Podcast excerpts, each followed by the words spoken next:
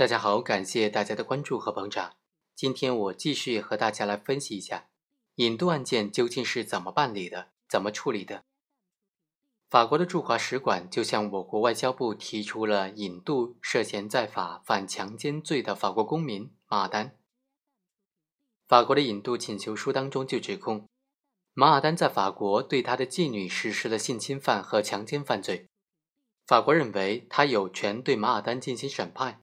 于是向我国提出了引渡的请求。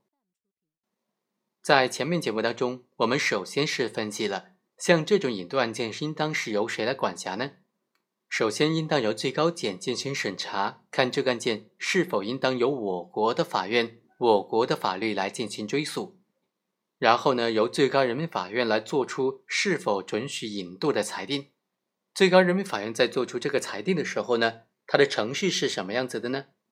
在前面的节目当中，我也和大家分析了，最高人民法院在收到这个案件之后，他首先是指定某一个高级人民法院进行审查，具体负责审查的事宜，然后呢，由高级人民法院作出是否符合引渡条件的裁定，这个裁定再上交到最高人民法院进行复核，这就是引渡案件的审查程序的问题了。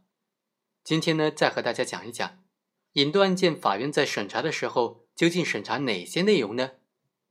关于引渡案件的审查内容啊，一般理论上呢，就包括审查可引渡性、可追诉性和可惩罚性三个方面。所谓的可引渡性呢，是指根据国际条约和被请求引渡国的法律，审查被请求引渡人的身份、引渡请求当中所指控的犯罪是否具有必要的证据。是否符合双重犯罪的原则？被请求引渡人是否属于政治犯，或者被请求引渡国的国民？有没有应当拒绝引渡的情况等等？所谓可追诉性呢，是指被请求引渡人涉嫌犯罪，是否应当由我国的司法机关进行追诉？是否应当由被请求国的司法机关追诉？是否还在追诉时效期限内等等问题进行审查？所谓的可罚性呢，是指根据请求国和被请求国的法律，被请求引渡人所涉嫌的罪行是否构成犯罪，能否给予刑法处罚。这三者究竟应该审查哪些内容呢？世界做法是不一样的。大陆法系的国家一般不审查可罚性和可追诉性，仅仅就请求引渡书及其所附的法律文件当中的形式要件，比如说身份文件、判决。拘留逮捕证或者相关的必要证据等等，是否出自请求国司法机关进行刑事的审查而已。而对于引渡请求所附的这种法律文书的实质效力啊，它是不会存在质疑的。而英美法系国家呢，一般要求和国内刑事诉讼基本相同，不仅要做刑事审查，而且要对于拘留逮捕的原因以及有关罪证进行必要的审查。根据所提供的证据，看是否可以进行引渡，是否可以不引渡。虽然不调查可罚性，但是至少应当调查可追溯性。那么，我国法院在审理引渡案件的时候，应当审查哪些内容呢？对此，引渡法并没有做出明确的规定。但是啊，引渡法第十二条规定，请求国请求引渡的时候，需要提供的证据材料当中，就包括。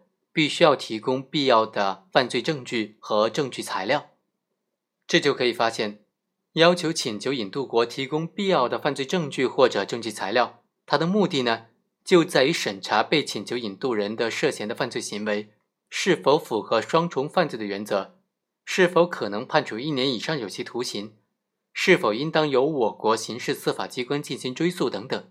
但是，这也并不意味着要对于可罚性进行审查。也就是说，不一定要审查被请求引渡人是否真的有罪，最终能否受到一年以上有期徒刑的处罚。所以，我们在审查马尔丹这个案件的时候，只就是否符合我国引渡法规定的引渡条件进行审查。对马尔丹及其委托的律师以马尔丹的行为不构成犯罪，以及没有经过审判不能够定罪为由，请求法院拒绝引渡的这个请求啊，就不予采纳了。当然。如果出现被请求引渡人被引渡之后，经过请求国审判不构成犯罪的，由此引起的引渡的错误以及对被请求引渡人造成的损害呢？那么就应当由请求引渡国自行承担了。好，以上就是本期的全部内容，我们下期再会。